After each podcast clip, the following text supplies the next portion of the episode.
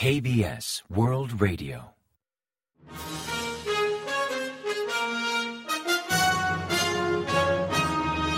Informativo de KBS World Radio. Bienvenidos un día más al informativo de KBS World Radio. Les habla Javier Castañeda y tras el saludo les avanzamos los principales titulares del día 24 de noviembre. El Banco Central eleva el tipo de interés por sexta vez consecutiva. Comienza la investigación parlamentaria sobre la tragedia de Itaewon. Y una apuesta por impulsar la cooperación con África. El sindicato de camioneros convoca huelga general.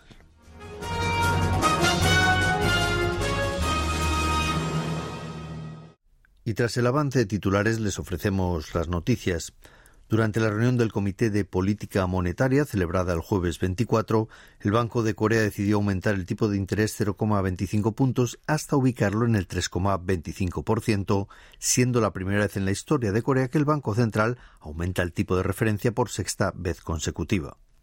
Tras rebajarlo 0,5 puntos en marzo de 2020 ante el impacto de la pandemia, el Banco de Corea procedió a rebajar nuevamente el tipo de interés en mayo de ese mismo año y tras mantenerlo sin cambios durante meses, en agosto de 2021 comenzó a normalizar las políticas monetarias, elevando el tipo de interés 0,25 puntos por primera vez en 15 meses.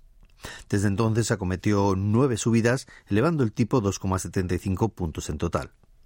El aumento deriva de la persistente inflación, pues el índice de precios al consumidor registró 109,21 puntos en el mes de octubre, un 5,7% más que el mismo periodo del año anterior. También juega en contra la continua subida de tipos por parte de la Fed, que ha situado la tasa de interés en Estados Unidos por encima de la de Corea del Sur, situación que desfavorece a la economía surcoreana, pues podría generar una fuga de capital extranjero del parque nacional y por efecto dominó una devaluación del won coreano y un aumento de los precios al encarecerse los bienes importados. Pese a todo, el Banco de Corea optó por una subida más suave de 0,25 puntos, considerando la recesión económica, las dificultades del mercado financiero y la estabilidad del mercado de divisas, donde el dólar cotiza a unos 1.300 wones. Oficialismo y oposición acordaron realizar una investigación parlamentaria sobre la tragedia de Itaewon. A tal efecto, activaron la creación de un comité especial por un plazo de 45 días a contar desde el jueves 24, incluyendo a Presidencia como objeto de la investigación. Al frente de este comité especial está Wu Sang-ho, legislador de Dominju, y lo compone un total de 18 diputados, entre oficialistas y opositores, que investigarán un total de 16 entidades, entre las que figuran el Ministerio del Interior, la Oficina del Fiscal General, el Ayuntamiento de Seúl o la Agencia Nacional de Bomberos.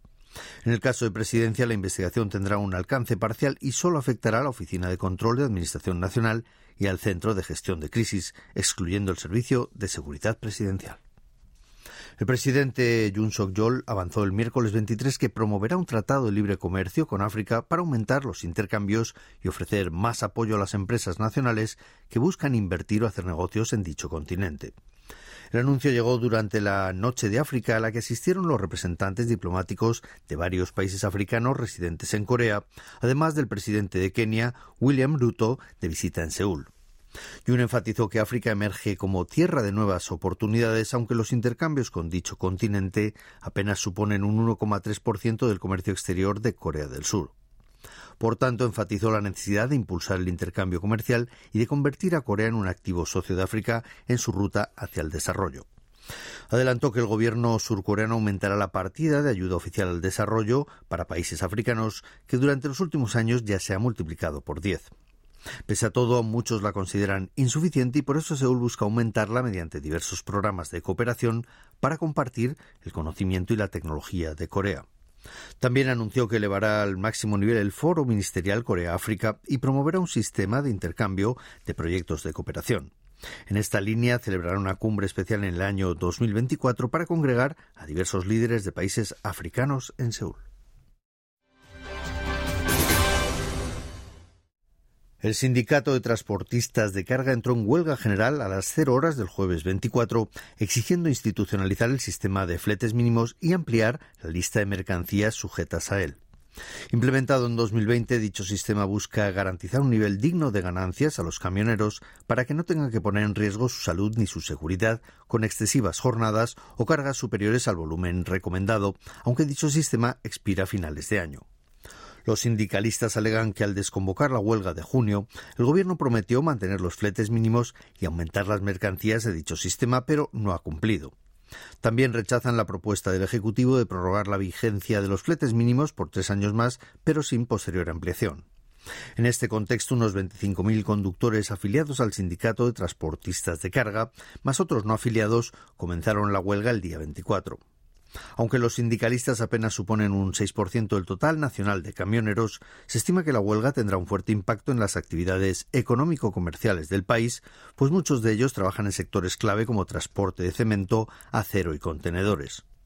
Considerando que la huelga del pasado mes de junio generó pérdidas de hasta 2 billones de wones, según los sectores afectados, el Gobierno ha activado un equipo de emergencia para vigilar la situación y, en caso de ser necesario, movilizar vehículos públicos o militares para impedir colapsos en el sistema logístico nacional.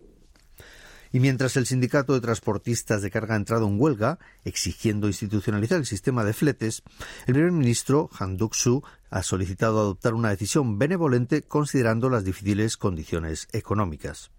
El Premier afirmó que el Gobierno está dispuesto a prorrogar la vigencia de los fletes mínimos por tres años más y también a dialogar activamente con los sindicatos. Pero asimismo recordó que adoptarán estrictas medidas en base a la ley y a los principios contra cualquier acto que impida la logística nacional. En tanto, Wong Hee-rong, ministro de Territorio, Infraestructura y Transporte, emitió un comunicado anticipando que si siguen obstaculizando las tareas logísticas, el Gobierno podría aprobar una orden ejecutiva y obligarles a volver al trabajo. En base a la ley actual, si los sindicatos incumplen una orden ejecutiva del ministro, pueden ser sancionados con un máximo de hasta tres años de prisión o multas de hasta 30 millones de wones. El Banco Central de Corea ha revisado a la baja su perspectiva de crecimiento para la economía surcoreana en 2023, pasando del 2,1% al 1,7%, el tercer menor incremento del siglo XXI después del menos 0,7% registrado en 2020 por la pandemia y del 0,8% de 2009 por la crisis financiera global. En cuanto a los precios al consumidor, prevé que el próximo año podrían registrar un incremento del 3,6%, nivel superior al 2% fijado por el Gobierno.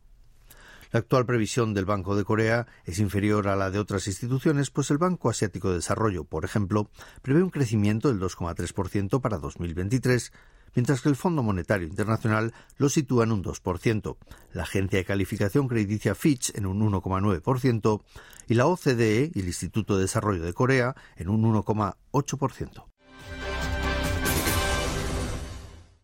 El Comité de Administración Pública y Seguridad de la Asamblea Nacional aprobó el miércoles 23 una enmienda a la Ley de Manifestaciones y Protestas que prohíbe convocar manifestantes en un radio de 100 metros de la oficina presidencial o del domicilio de los expresidentes. La ley vigente prohíbe manifestaciones y protestas a 100 metros de la Asamblea Nacional, de los tribunales y la Corte Constitucional, así como la residencia presidencial.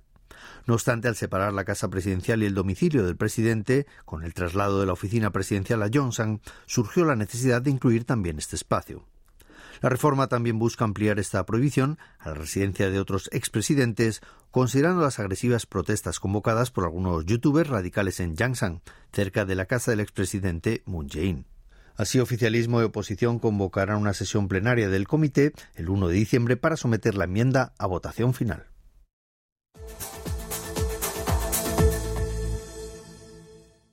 Y ahora pasamos a ofrecerles el pronóstico del tiempo. Para el viernes 25 se esperan cielos despejados, aunque se nublará a lo largo del día, con nubes que podrían dejar lluvias de unos 5 milímetros en la zona capitalina, al oeste de Kangwon y en Chuncheon del sur. La temperatura marcará entre 0 y 10 grados centígrados de mínima en la mañana y entre 13 y 21 grados centígrados de máxima por la tarde, con una diferencia térmica de hasta 15 unidades. La calidad del aire, eso sí, será mala en Seúl y alrededores y también en Chuncheon del Sur, donde se espera una elevada concentración de smog. Y a continuación comentamos los resultados del parqué.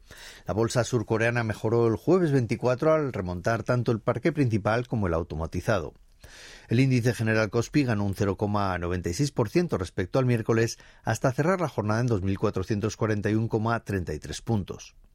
En tanto, el COSDAC, el parque automatizado, registró una mejora del 1,74% hasta cerrar la sesión en 738,22 unidades.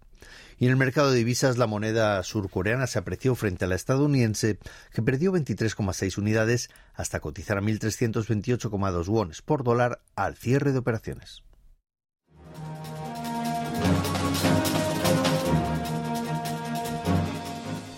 Y hasta aquí el informativo de hoy. Gracias por acompañarnos y sigan en la sintonía de KBS World Radio.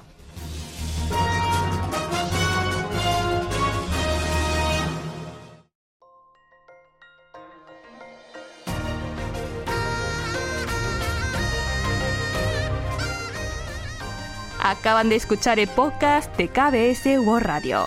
Hay muchos más contenidos en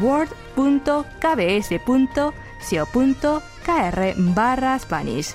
Gracias por seguir en sintonía. KBS World Radio.